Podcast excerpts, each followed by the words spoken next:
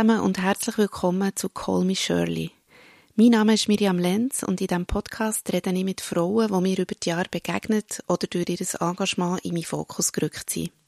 Frauen, die mich beeindrucken, weil sie sich für soziale Veränderung einsetzen. Ganz egal wie und in welchem Bereich, Hauptsache in die richtige Richtung. Ich wollte von ihnen Sachen wissen wie, wann hat es bei ihnen Klick gemacht, wann haben sie gemerkt, dass sie eine Stimme haben und eine Möglichkeit, etwas zu bewegen.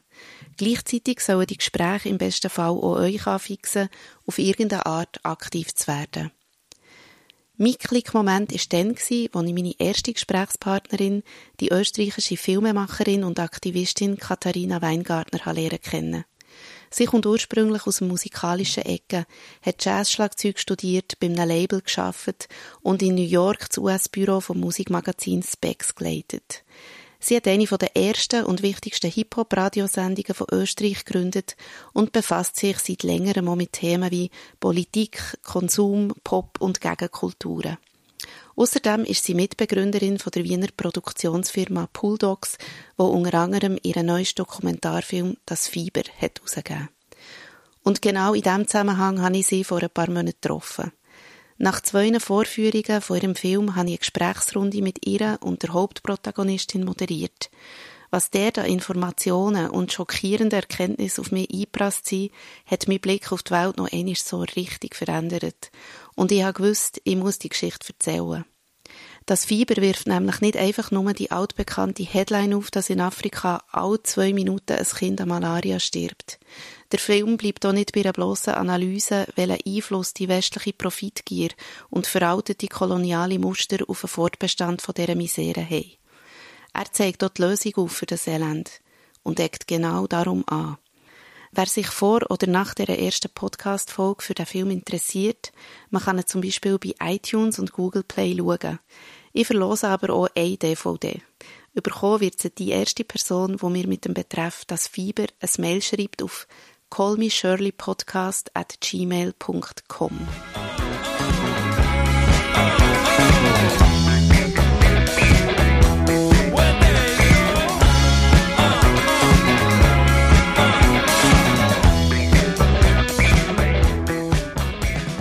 Katharina Weingartner, es freut mich sehr, dass du heute in meiner ersten Folge mit dabei bist. Es ist eine große Ehre, für deine erste Folge eingeladen worden zu sein. Es ist ja für mich schon ein Highlight, weil du ja eigentlich, das habe ich dir schon mal geschrieben, die äh, Person bist, die fast ein bisschen verantwortlich ist, dass es diesen Podcast gibt.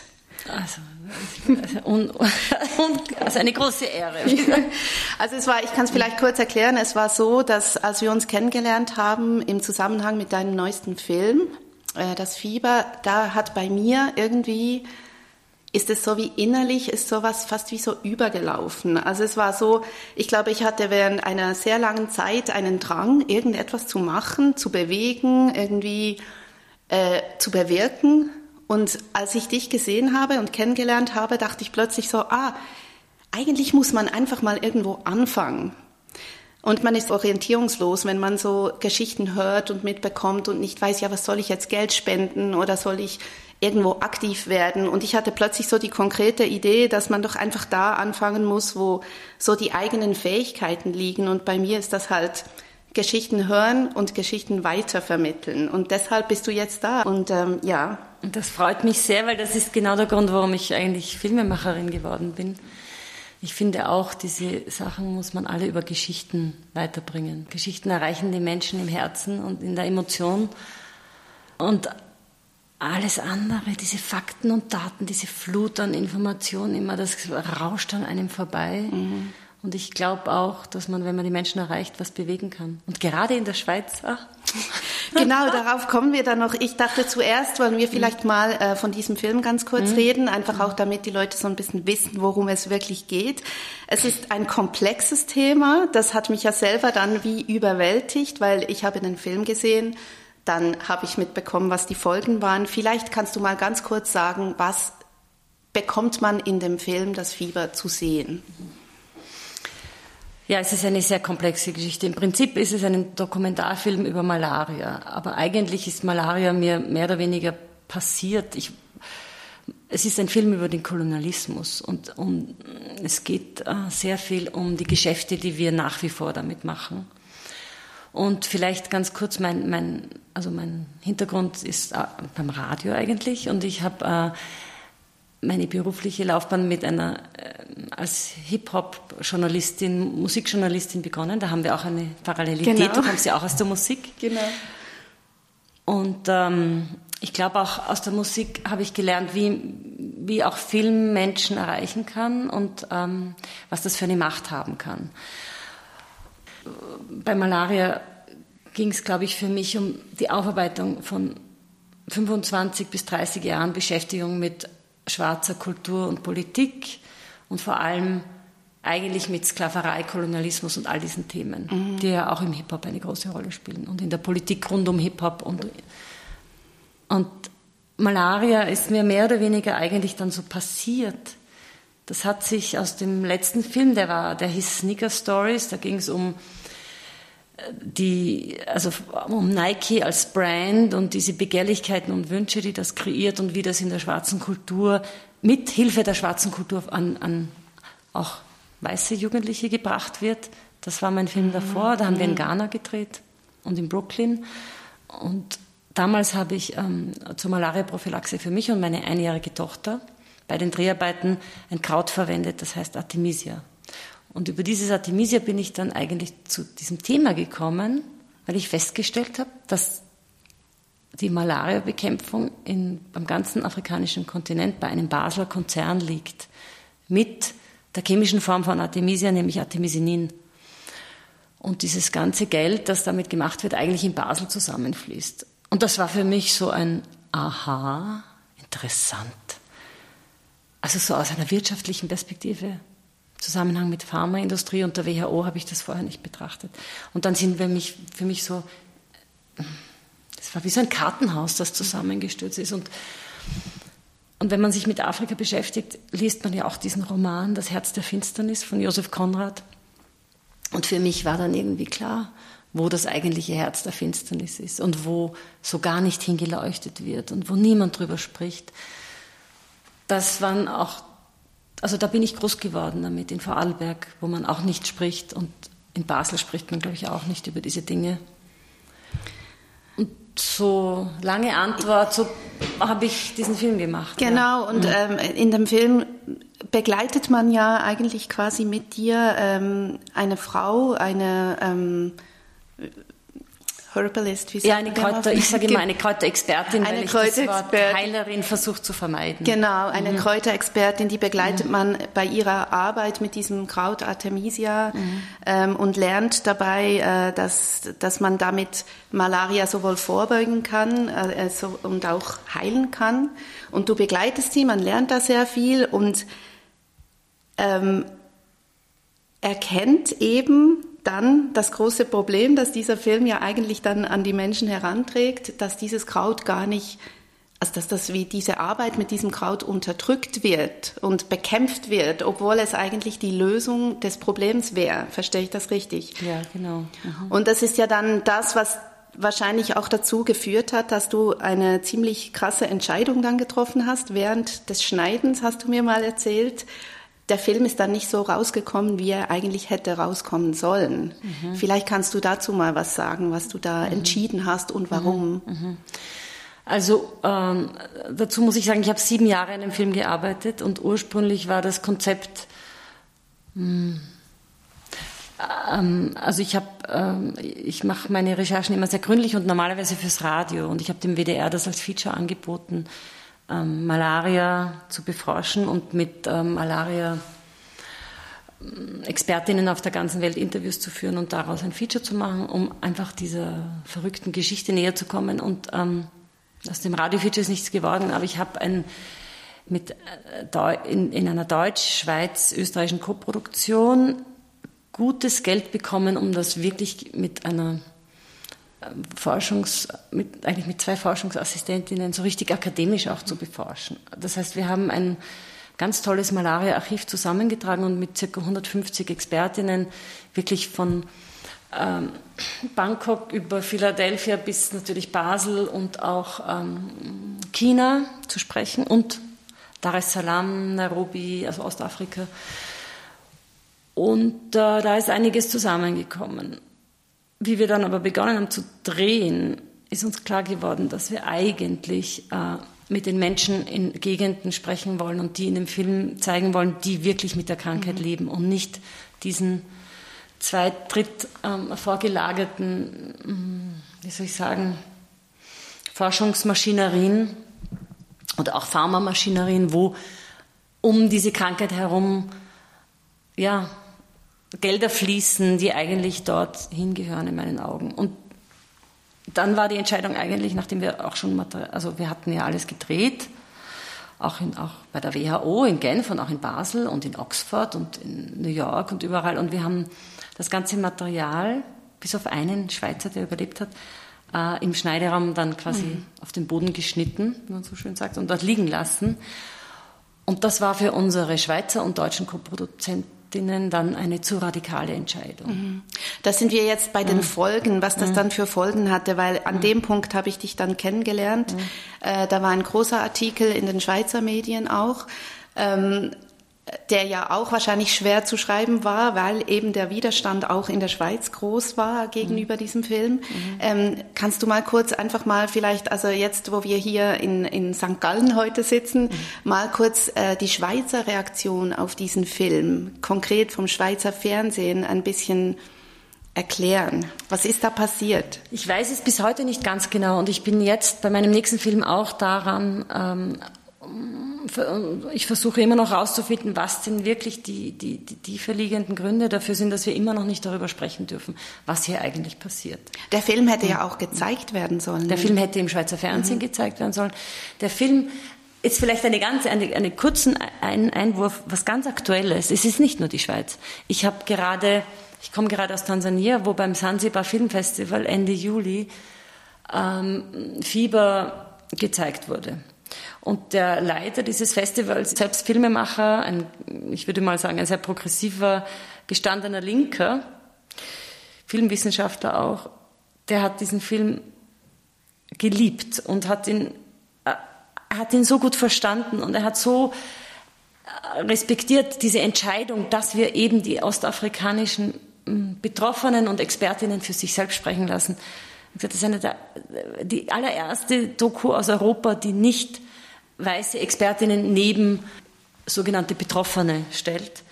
Und er hat uns, also er hat mich dann nach Sansibar eingeladen und hat einen ganzen Themenabend gemacht, den Freitagabend, den wichtigsten Abend des Festivals, um Malaria.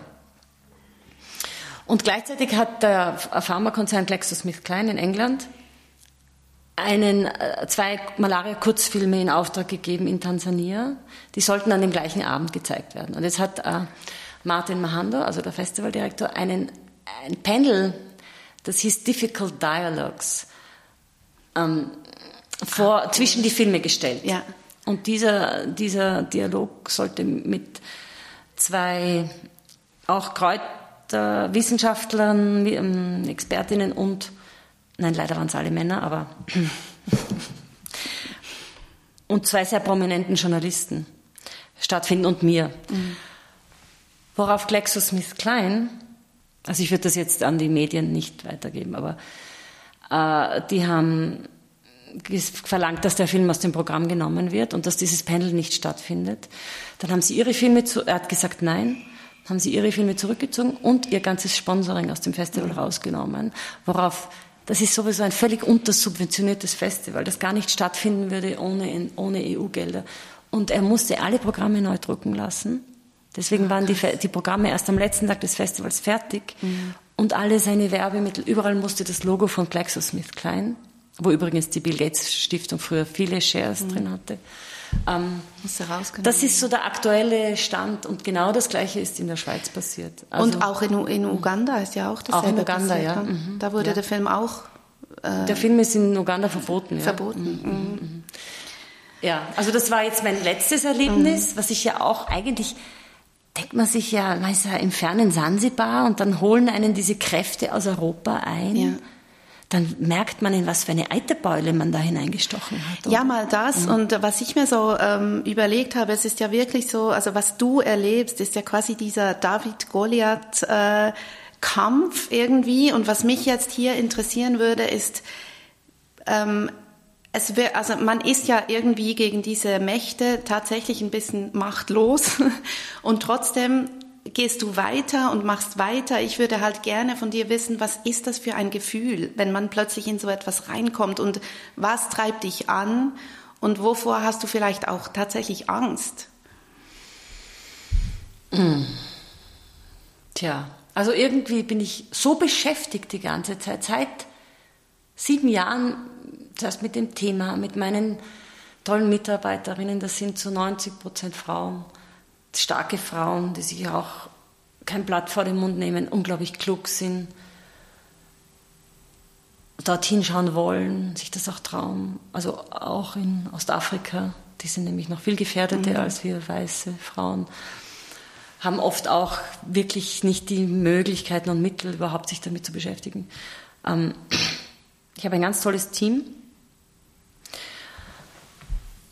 und wir treiben uns ständig gegenseitig an. Aber ich muss auch sagen, jetzt, wie ich gemerkt habe, dass es auch in, in ich habe gedacht, okay, dann ziehe ich mich aus Uganda jetzt zurück, trotz unserer ganz tollen Protagonistin, die auch Angst bekommen hat. Mhm. Und sie hat, mit, sie hat gesagt, sie hat mit ihrer Mutter geredet, nachdem sie aus der Schweiz zurückgekommen ist. Und sie ist eigentlich wahnsinnig froh, dass der Film in, der, in, in, Uganda verboten wurde, weil sie hat Angst. Sie hat wirklich Angst, mit dem Film in Verbindung gebracht zu werden. Heißt das äh, Todesangst? Also was heißt das? Was kann einem da passieren? Also ich traue mich das jetzt mal hier zu sagen, aber im Zusammenhang mit dem Novartis-Skandal in Griechenland sind einige Menschen gestorben. Mhm. Ja, also mhm. schon Angst, mhm. ja ich glaube, ich als weiße, sehr gut vernetzte, halbwegs bekannte Filmemacherin jetzt in Österreich bin von, meinem, bin von daher von meiner Position her relativ sicher, wobei mir jemand vom Max-Planck-Institut, der auch mit Kräutern und Kräuterforschung zu tun hat, ähm, gesagt hat, ich soll immer, wenn ich aufs Rad steige, schauen, ob mein Vorderrad gut befestigt ist. Okay. Aber in auf Jerome Munyangi, den Artemisia-Forscher aus dem Kongo, wurden zwei Mordanschläge verübt. Und ich sage jetzt nicht, dass Novartis da irgendwas damit zu tun hat, das glaube ich nicht. Aber es gibt schon sehr große Marktinteressen. Hast du denn, mhm. gab es einen Zeitpunkt, wo du ähm, äh, ja es auch ein bisschen bereut hast, so weit gegangen zu sein? Weil du hast ja auch, du hast Familie, du hast ein Umfeld. Wie ist es denn für die irgendwie? Also ich muss sagen, es war schwierig. Äh, ich habe eigentlich jahrelang von der Kinderbeihilfe gelebt. Gott sei Dank habe ich Kinder und das wird auch unterstützt in Österreich. Und es ist kein üppiges Leben, aber ich komme jetzt nicht aus den ärmsten Verhältnissen. Also ich kann mir diese Arbeit leisten, sagen wir so. Ähm, aber ich habe Angst gehabt, jemanden wie die Rehema da reinzuziehen. Das war also da immer wieder nach den Dreharbeiten wegzufahren und zu denken, was haben wir jetzt hier wieder angerichtet? Auch was auch nach der Schweizreise für die Rehema hier herumzufahren und das alles zu sehen und dann wieder nach Hause zu mhm. gehen und so zu kämpfen, um ihre drei Kinder als Alleinerzieherin durchzubringen mit den Kräutern und also diese Mächte, diese Fronten, in die man da hineingerät, auch die, was soll ich, wie soll ich ihr Leben jetzt finanzieren? Eigentlich müsste ich ihr, ihre Arbeit und ihr Leben jetzt finanzieren. Das kann ich nicht. Und dann aus Uganda wieder rauszufliegen als ganzes Projekt. Und ich bin mir ganz sicher, dass das aufgrund von Schweizer Interventionen geschehen ist. Mhm. Sage ich jetzt auch mal so ganz offen. Weil ich habe diesbezüglich recherchiert und ich weiß, was, was die Schweiz hier anrichten kann und was für Einfluss die Schweiz weltweit hat, obwohl sie immer so tun, als ob sie ja keine Kolonien gehabt hätten und nichts mit all dem zu tun, so wie Österreich auch. Ähm, es war hart, in Tansania jetzt neu beginnen zu müssen, nachdem wir in Uganda ja schon alles hatten, die Kontakte. Wir hatten ein, wir haben eine NGO gegründet, die heißt Fight the Fever. Wir hatten in, ähm, in Kampala gerade den Prozess der NGO-Anmeldung und so weiter gestartet. Wir haben eine Mitarbeiterin engagiert. Also, äh, und ich hatte im Dezember die mündliche äh, Zusage vom Filmboard Uganda, dass wir die Premiere in Kampala machen können und alle unsere ähm, Vorstellungen. Wir wollten eine wissenschaftliche Studie beginnen. Wir hatten auch schon ähm, sehr viele Spenden, unter anderem aus der Schweiz. Und ähm, eine mm, sehr wichtige Person in der Regierung, die jetzt die, die, die, die Wissenschaftsministerin geworden ist. Wäre alles da gewesen. Wäre alles da ja. gewesen, aber die, die, die, die, ich denke mir, diese Gelder, die da irgendwo geflossen sein müssen, waren doch so, so mächtig, dass mhm. im April plötzlich ein E-Mail gekommen ist, wie wir nach einer schriftlichen Genehmigung gefragt haben, wo es geheißen hat, dass wir äh, Praktiken propagieren, die die WHO nicht äh, genehmigt hat. Also es wurde auf die WHO in Genf, wieder in der Schweiz, argumentiert, dass unser Film hier. Schaden anrichten kann. Und das vor einem Hintergrund, ja, wo in Uganda Artemisia sehr verbreitet ist, mhm. wo ganz viele Menschen das im Alltag benutzen, damit das, mhm. das Leben ihrer Kinder retten.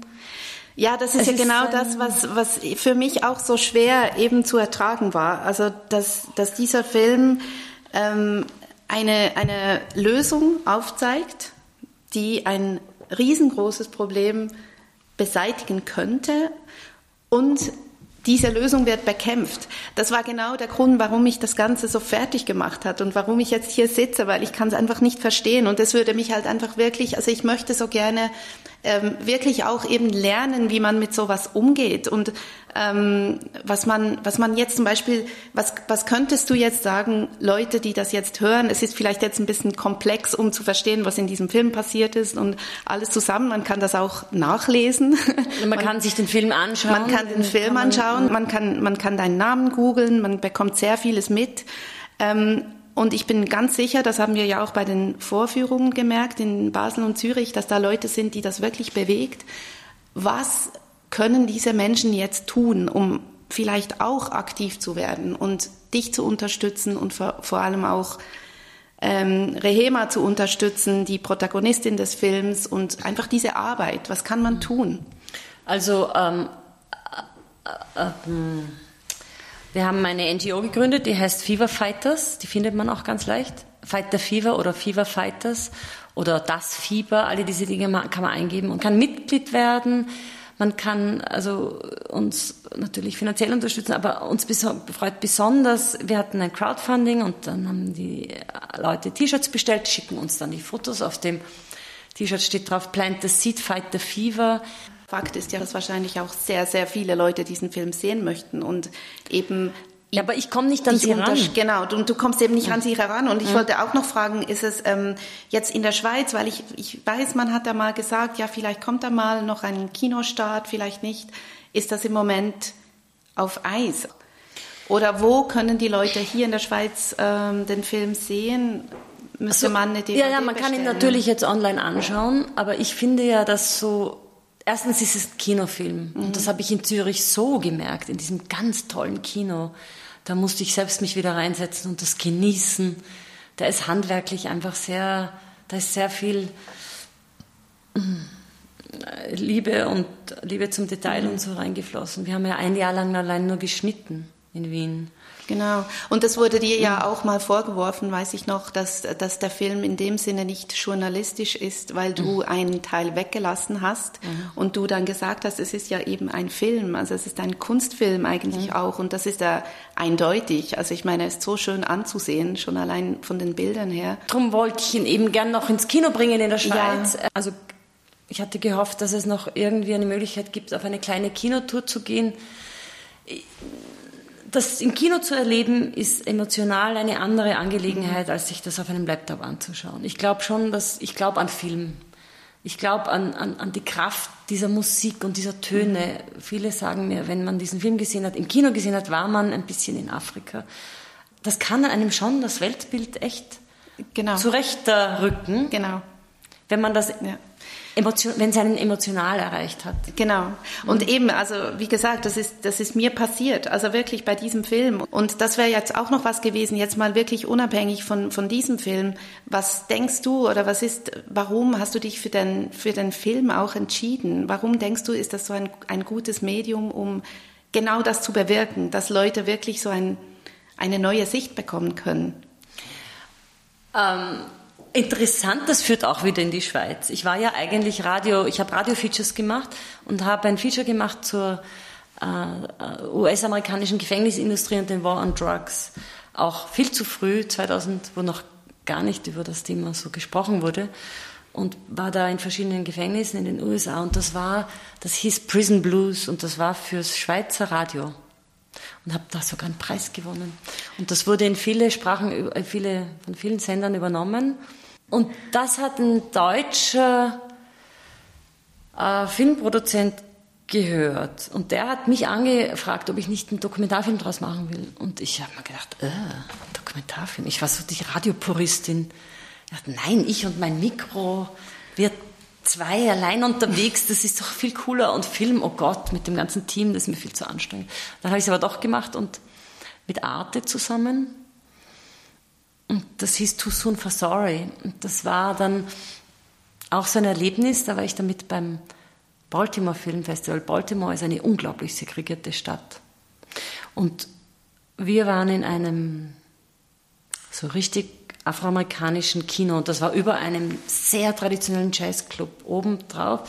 Die Leinwand, das Dach hat es reingeregnet, die Leinwand war ein Leintuch.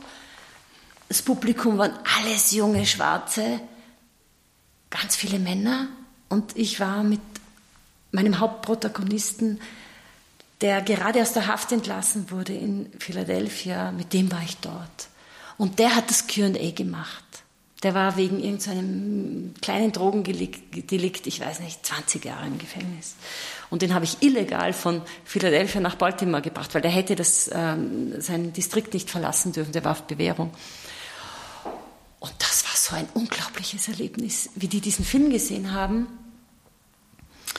Und dann mit ihm, am Schluss von dem Film, der Film muss man sagen, hat einen ganz tollen Hip-Hop-Soundtrack, den mir ein DJ aus Wien zusammengestellt hat. Mhm. Und weil es für Arte war, durfte ich auch alle Musik verwenden, die wir, es war eigentlich ein Fernsehfilm, ne? durfte ich, musste ich keine Rücksicht nehmen, musste ich keine Musikrechte erwerben. Mhm. Und der hat im, zu unserem Rohschnitt live im Studio einen Hip-Hop-Mix gemacht, der einfach so, bis heute höre ich den gern. Der war ganz wunderbar und der hat auch dort die Menschen so erreicht. Am Schluss sind die, vor allem die Jungs dann, auf, das waren so Tische und Stühle, kann ich mich so dunkel erinnern, die sind auf den, auf den Tischen gestanden und waren so wütend und so, so politisiert und so mhm. auch so ah, energetisiert. Und dann das Gespräch mit dem Menschen, der das erlebt hat. Und natürlich, in Baltimore gibt es einen weißen Teil und einen schwarzen Teil. Die waren alle aus dem schwarzen Teil, weil das Kino war dort. Und die haben das ja alle gekannt, ihre Väter, ihre Onkel, ihre Brüder, alle waren im Knast. Zehn Prozent der schwarzen Bevölkerung von Baltimore war oder ist ja im Gefängnis. Und dass ich als weiße Filmemacherin da jetzt das auslösen kann, da habe ich schon gemerkt, puh, Kino kann was. Ich wollte gerade sagen, mhm. wahrscheinlich ist es ja das, also weil im Radio, da läuft das dann und die Leute sind zu Hause irgendwie am Radio und wenn ein Film gezeigt wird und schon per se dann Leute versammelt. Genau. Und dann erlebt man das da gemeinsam. Das ja. kann ich mir schon vorstellen, dass da ja. vielleicht die Kraft des Films irgendwie liegt. Ja, und wenn ich sowas erleben darf, dann weiß ich auch wieder, warum ich mehr, weil ich meine, natürlich ist Film ein brotloses Gewerbe und du brauchst Jahre für diese Dinge. Es ist alles so mühsam und die Förderungen und mhm. all diese Dinge. Aber wenn du dann sowas erleben darfst, also für mich war es bei Too Soon for Sorry, war es das. Und dann auch in Harlem, in dieser großen Kirche, durfte ich auch den Film zeigen. Und ein paar so Filmfestivals. Und bei, jetzt bei, bei Fieber war es für mich auf eine Art Zürich, hat mich sehr bewegt, weil die Menschen so stark reagiert mhm. haben. Und unsere Spendenbox danach mhm. prall gefüllt war. Und weil die Rehema mit so viel, sie hat nachher zu mir gesagt, ich habe ein bisschen Angst gehabt, dass die Menschen mich hier nicht ernst nehmen, aber nach Zürich mhm. hat sie mhm. zu mir gesagt, die hören mir ja zu. Die wollen ja wissen, was ich zu sagen habe. Das ist ja unglaublich. Mhm. Also sie ist mit ganz viel Liebe und Energie und so nach Hause gefahren. Das würde ich auch gern mhm. dem Schweizer Publikum so sagen, ja, was sie da, mhm. was jemand wie die Rema da mitnehmen kann aus so einer Begegnung. Wirst du doch noch irgendwie bei dieser Pharmaindustrie irgendwas bewirken können mit diesem Projekt? Hast du da, ist das auch ein Stück Hoffnung, die du hast? Oder denkst du, es ist, geht jetzt vor allem darum, das einfach zu verbreiten, dass die Leute das wissen und was ist jetzt so wie das nächste Ziel? Nein, also davon habe ich mich komplett verabschiedet. Dieser Widerstand ist so groß und so geschlossen weiß männlich, dass ich mich damit auch nicht länger beschmutzen will eigentlich. Also ich will mit mm, mit einer Profitgier, die sich mit den Mäntelchen des, der Wissenschaftlichkeit umgibt und dann sich auch noch so hinter so einer patriarchalen Haltung verbirgt. Also ich glaube, das kann, kannst du nur hinuntergezogen werden.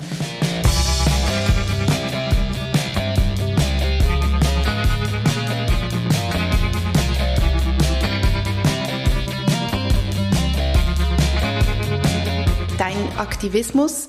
Ist das etwas, das dich heilt? Weil es gibt ja Leute, die verzweifeln einfach und das merkt man ja gerade in dieser Zeit sehr stark. Also es gibt Leute, die verzweifeln, die haben wie, die geben wie auf. Und was, was macht der Aktivismus dann mit dir? Oder macht ich glaube, ich habe meinen politischen Aktivismus ähm, eigentlich äh, noch nie hinterfragt. Das ist für mich, das gehört für mich genauso dazu also meine Arbeit war immer schon politischer Aktivismus, sagen wir so. Und das wurde mir auch immer vorgeworfen, schon zu meinen frühen Radiozeiten. Meine Hip-Hop-Sendung war so politisch aktivistisch, dass Leute gesagt haben, das kann man sich ja nicht anhören. Wir wollen diese Musik hören. Kannst du nicht mal aufhören zu reden? Mhm. Und die Gäste, die ich im Studio hatte, ob das jetzt Keras One ist oder egal wer, immer diese, dieses, man kann man nicht mal einfach die Musik so genießen. Also ich kenne das nicht anders. Oder dann mein, ich habe meine Kollegin Annette Baldauf und ich haben einen, ähm, 1997 einen Riot, ein Riot Girl Buch rausgebracht. Das hieß Lips, Tits, Hits, Power. Auch da, mein Gott, alle diese Diskussionen, das ist doch einfach nur tolle Musik und kann man nicht die Frauen auf der Bühne auch mal sich austoben lassen? Kam immer von Männern dieser Einwand. So es ist ein Genuss, den Frauen da auf der Bühne zuzuschauen. Warum muss das alles immer so politisch und kompliziert sein? Ja.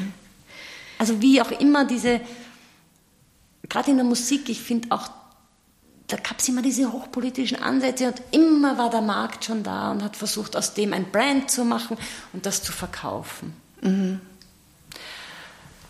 Und ja, das ist ja, also bei, der, bei meiner Arbeit immer so gewesen. Ich kann das gar nicht trennen. Aber kannst du denn, kannst du denn als einfach als dich als Person auch genießen, wenn mal etwas nicht äh, politisch ist?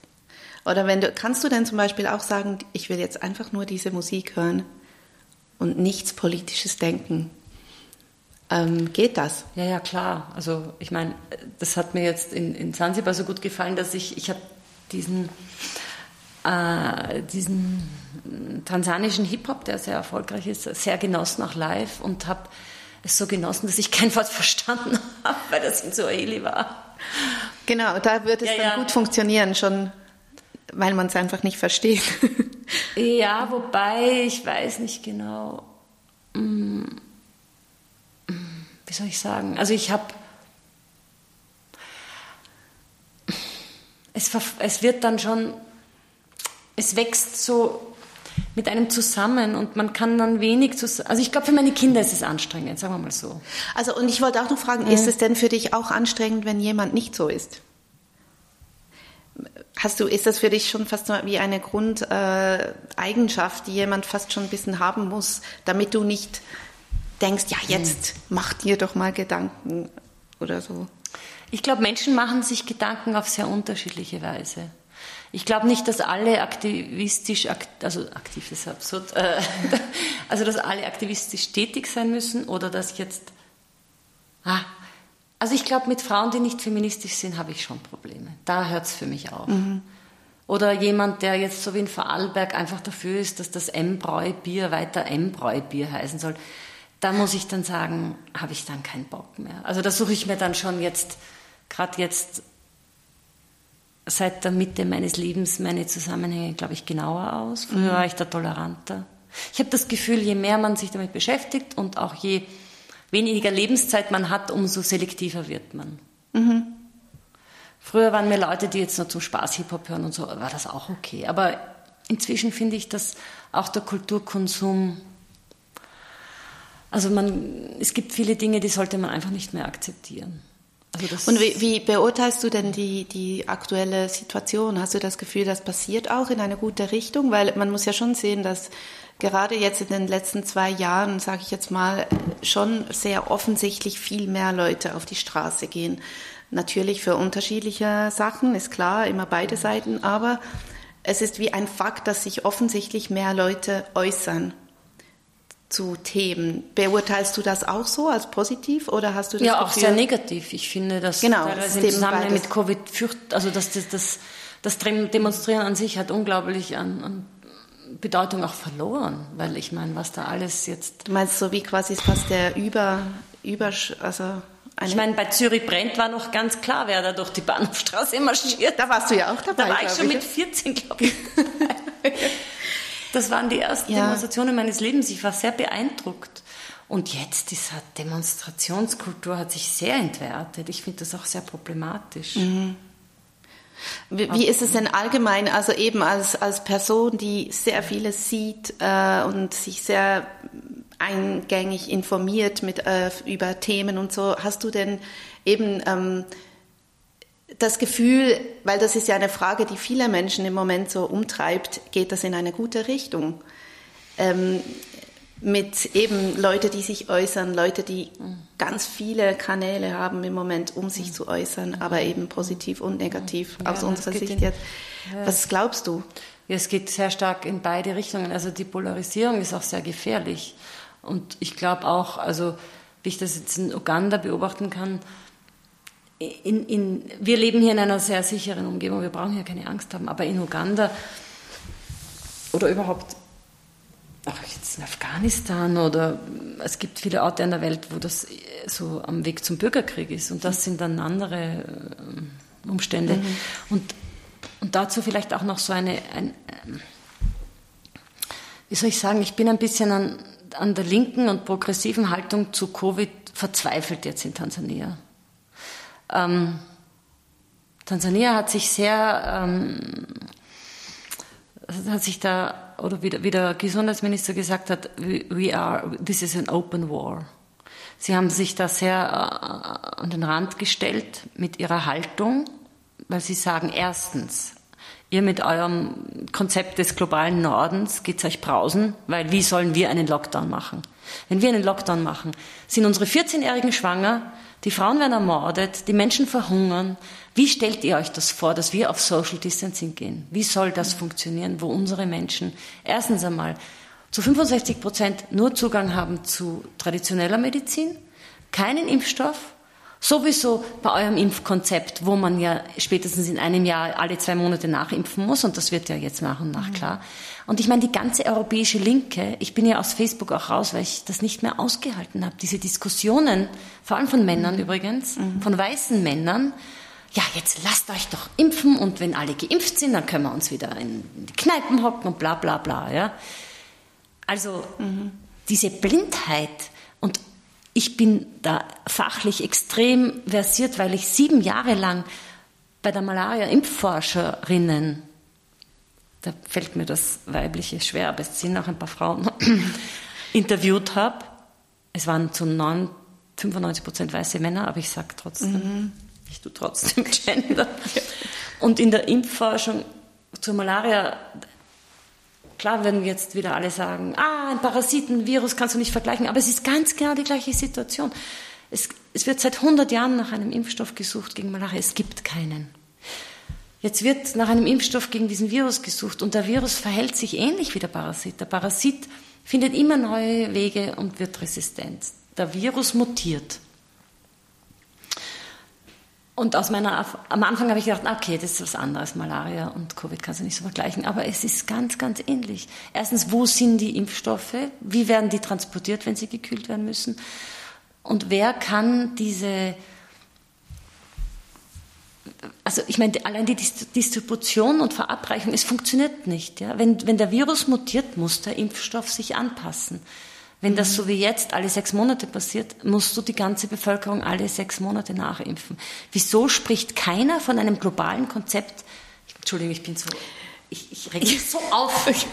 Und dann verbietet man Tansania ja. das Einzige, was sie haben, nämlich mit Kräutern mhm. gegen diese Scheiße vorzugehen, mhm. wo ihnen die Menschen verrecken. Mhm. Ja, genauso wie bei der Malaria. Und dann haben diese Linken mhm. hier bei uns diese, diese großmäulige, ach, jetzt sind wir ja alle geimpft, jetzt können wir ja alle wieder.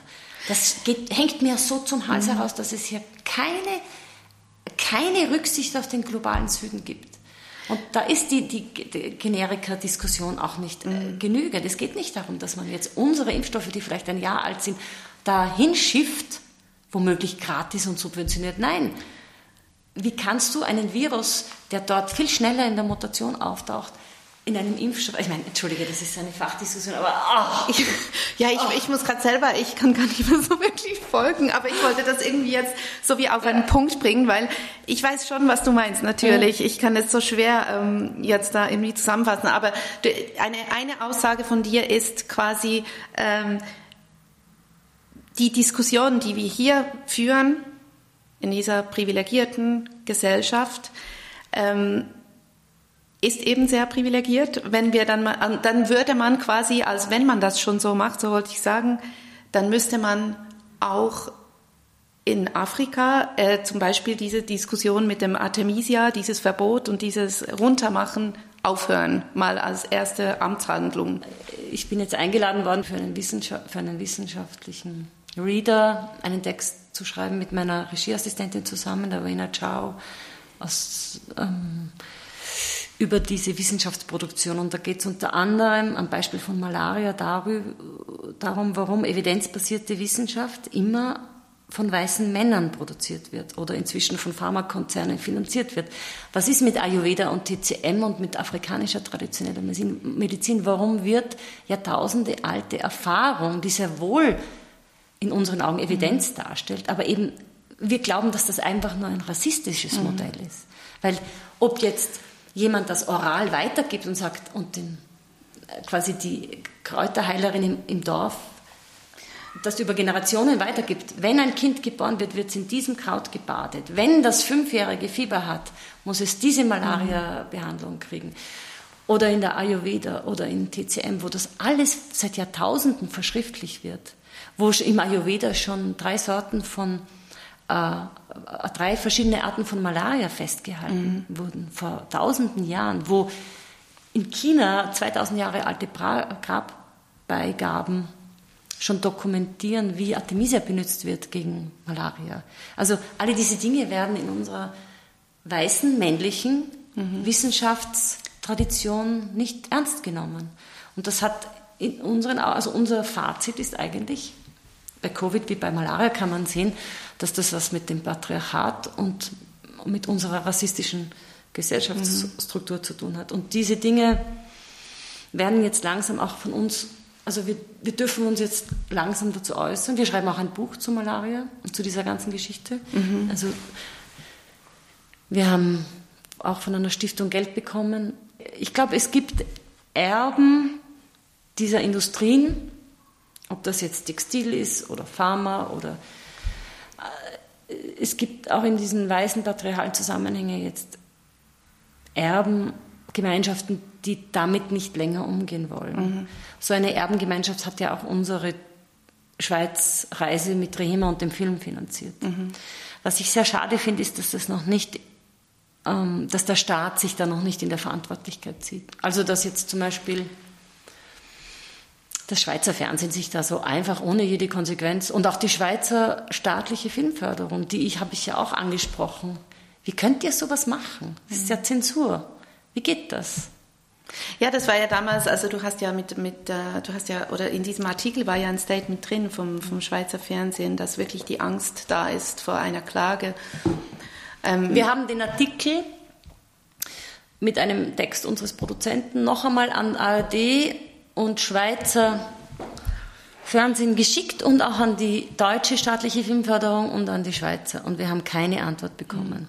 Und lustigerweise habe ich aus Versehen, nein, das war ja schon in dem Artikel drinnen.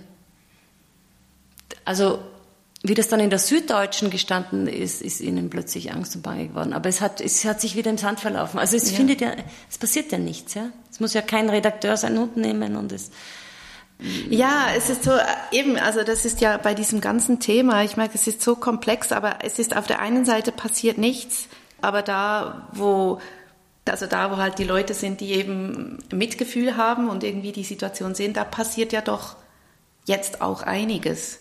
Aber es wird wohl immer so bleiben. Ich glaube, das kann man so als Fazit dieser ganzen Geschichte sehen, dass eben die oben oben bleiben und die unten unten bleiben und man quasi selber schauen muss. Oder wie siehst du das?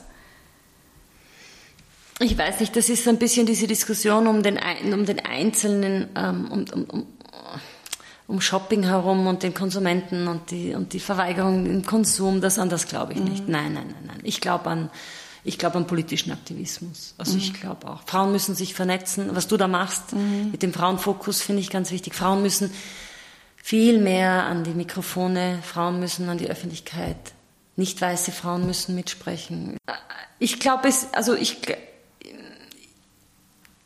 wenn ich das so ins Private trage, ich werde von meinem Umfeld als sehr streng empfunden. Und als Frau, mein erster Job war in einer Redaktion, da war ich die einzige Frau unter zwölf Männern, mit zwölf Männern. Das war mein erster Job überhaupt, vor 30, 30 Jahren fast. Und, ähm, und ich habe fünf Brüder. Also man wird, man wird da schon sehr, ähm, man muss dann schon sehr hart werden, auch in der Diskussion. Man muss immer 150 Prozent besser sein, man muss immer seine Fakten parat haben, man muss, mhm. und das, und ich bin da noch privilegiert, weil ich bin ja nur eine Frau. Wenn ich jetzt eine schwarze Frau bin, dann muss ich 500 Prozent besser mhm. sein.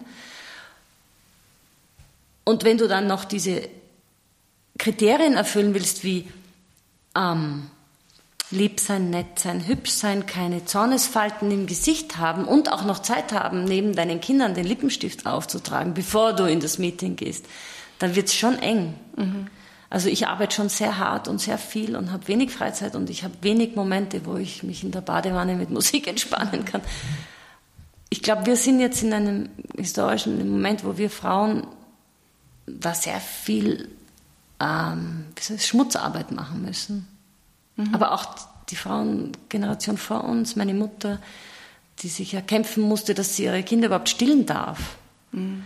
Ja, ich habe mich gerade überlegt, wie ich es empfinde, weil es ist schon, ja, die Schmutzarbeit quasi mhm. so wie das Aufräumen mhm. von allem, was vorher war, aber es fühlt sich ja auch irgendwie auch gut an. Also ich finde es schon auch eine schöne Arbeit letztlich, weil vielleicht gerade im Moment auch viel zurückkommt, wenn man sich eben gut vernetzen kann mit Frauen. Also gerade was ich jetzt da erlebe mit diesem Podcast, wo ich jetzt schon einige angefragt habe, ähm, ich habe schon das Gefühl, das Bedürfnis da mitzumachen und eben die, die, die Fähigkeit zu sehen, was ich meine damit, ist da. Also irgendwie, und das finde ich jetzt eben auch den schönen Teil an dieser Arbeit, dass man sich im Moment sehr gut mit Frauen vernetzen kann, weil so ein allgemeines Verständnis, glaube ich, jetzt langsam hochkommt, dass wir wissen, wo wir ansetzen wollen. Und wo wir vielleicht äh, Zensur und auch ähm, die Geldströme so ein bisschen umgehen können. Genau,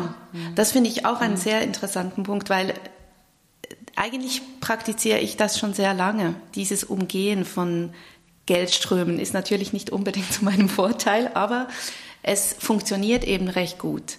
Also weil diesen Blog, den wir machen, das sind sechs Frauen im Moment zusammen, ähm, der hat immer außerhalb des Systems quasi funktioniert. Natürlich haben wir da Geld reingebuttert und nicht, also quasi nichts eingenommen, aber wir haben eine kleine Welt da errichten können, indem wir eben außerhalb all dieser Geldflüsse und, und äh, auch Vorgaben funktioniert haben. Und das ist jetzt vielleicht auch etwas, was ich eben auch als schön empfinde, dass ich jetzt da wie auch ein bisschen ernten kann von dieser Arbeit. Und natürlich ist es immer die Frage, natürlich wäre es schön, wenn wir auch dafür Geld bekämen. Das wäre sehr schön. Aber es muss Aber da muss ich schon auch noch was sagen. Im Gegensatz zu Rehema kann ich es mir leisten, kein Geld dafür ja, das zu bekommen. Stimmt. Genau, das stimmt. Ja, ich mir ja auch, weil ich ja eigentlich einen Job habe, bei dem ich Geld verdiene. Ja. Ich kann es machen, weil ich es in der Freizeit mache. Ja. Und deine Kinder sind versorgt und haben eine Krankenversicherung genau, das stimmt. und du musst nichts für die Schule zahlen genau. wahrscheinlich. Genau. Also da sind wir in äh, Österreich, Schweiz, Deutschland ja. schon auch sehr privilegiert. Ja, das stimmt. die Rehema mit ihren drei mhm. Kindern, wo sie nicht weiß, mhm. und ihrer Mutter, die sie noch versorgen muss, das sind schon echt. Mhm. Oder wenn ich denke, wenn du in Dar es Salaam einen Film machen willst, wo kriegst du denn da das Geld dafür her? Aber da kommt mir gerade noch was in den Sinn. Ähm, hast du denn das Gefühl, dass Weißt du, du, du gibst ja mit deinem Film diesen Menschen eine Stimme. Da, wo es passiert, da, wo das Problem liegt, gibst du ihnen eine Stimme. Aber wenn du jetzt sagst, eben, wir sind immer noch privilegiert, um überhaupt diese Arbeit zu machen, ähm, ist es denn so, wenn wir sie nicht machen, werden sie sie nie machen können? Aber da habe ich jetzt eben auch aus dem Fieberfilm gelernt, da möchte ich jetzt eine richtige Zäsur machen. Ich möchte in Afrika nicht mehr filmen und drehen. Ich möchte, also ich habe jetzt zwei Projekte. Das eine ist eben der Nachfolgefilm von Fieber, der heißt Seed und der wird von einem tansanischen Team jetzt gemacht. Und da wäre ich jetzt, ist meine Aufgabe als Produzentin oder als Co-Produzentin mit einer Produktionsfirma in Tansania, dass das Geld dafür ähm, aus Europa irgendwie dorthin geht. Das mhm. ist auch eine Pionierarbeit, die ich da leiste, weil ja. das ist nicht üblich. Genau. Das gibt es eigentlich nicht alles, was dort gemacht wird, sind Auftragsproduktionen. Das heißt, selbst ein super engagiertes, was weiß ich, linkes, feministisches Filmteam aus Deutschland kommt jetzt mit deutschen Fördergeldern, geht nach Tansania und dreht dort einen Film, schon mit lokalen Kräften, die bezahlt wird, aber die Rechte bei diesem Film mhm. und alle künstlerischen und inhaltlichen Entscheidungen bleiben in Deutschland. Und das ist genauso wie wenn Novartis Tabletten verkauft in ja. Tansania. Das ist nichts anderes. Und das habe ich auch erst lernen müssen. Und meine Konsequenz ist, dass ich jetzt mhm. da als Produzentin nur noch vermittle und, und halt versuche beizustehen und zu, vielleicht zu fokussieren mhm. und meine Erfahrungen mitzugeben. Aber das finde ich einen ganz wichtigen Schritt, auch in mhm. linken, progressiven, kulturellen Zusammenhängen, dass man aufhört, auf Aus in den globalen Süden immer so den Blick dorthin zu werfen. quasi zu. Ja. ja. Ja. ich hoffe schon sehr, dass wir jetzt mit dieser Folge Leute erreichen können und das in der Schweiz vielleicht doch noch zustande kommt, dass du da irgendwie noch deinen Film zeigen kannst. So richtig. Ja, da würde ich sagen, thank you, Shirley. oh, schön. Was wäre denn, wenn jetzt jemand zuhört und findet, hey, ich kenne jemanden, der die Option hätte, diesen Film auf Leinwand zu zeigen? Was könnte man dir einfach schreiben und, ja, und sagen, wir zeigen den in einem ja, speziellen Nein, Programm? Wir haben einen Vertrieb, die W-Film in Köln. Mhm. Da kann man auf jeden Fall den Film für Screenings buchen. Mhm. Aber so eine Schweizer Tour durch so vier, fünf Kinos könnte ich mir halt so gut würde ich gern nochmal machen, auch um mit ja. dem Publikum ins Gespräch ist das zu kommen. Etwas, ist das aufwendig, sowas zu machen oder könnte ich da jetzt rumtelefonieren und fragen? Ja, also zum Beispiel, wenn, also so hier, die Leute von Trigon können das ganz leicht machen, die machen ja nichts anderes als sowas. Ja. Also wenn dann in ein Programm kommen würde, dann würden schon Anfragen kommen, glaube ich. Mhm. Es lohnt sich, das sage ich jetzt hier auch nochmal, diesen Film zu sehen. Ähm, und nicht nur, weil er so schön ist, sondern wirklich auch, weil er doch sehr viel auslöst, würde ich jetzt mal sagen. Und ähm, vielen, vielen Dank, dass du da warst. Hat mich wirklich riesig gefreut. Ja, danke für ja. dein Interesse. Ich finde das, äh, gerade mir ist das sehr wichtig, dass es aus der Schweiz kommt. Ich glaube, dass da auch was, wie soll ich sagen, da kann auch Veränderung wirklich stattfinden. Ja, also es wäre ja eigentlich schon so gedacht, dass da, wo der Ursprung des Übels liegt, irgendwie auch was gemacht wird, oder?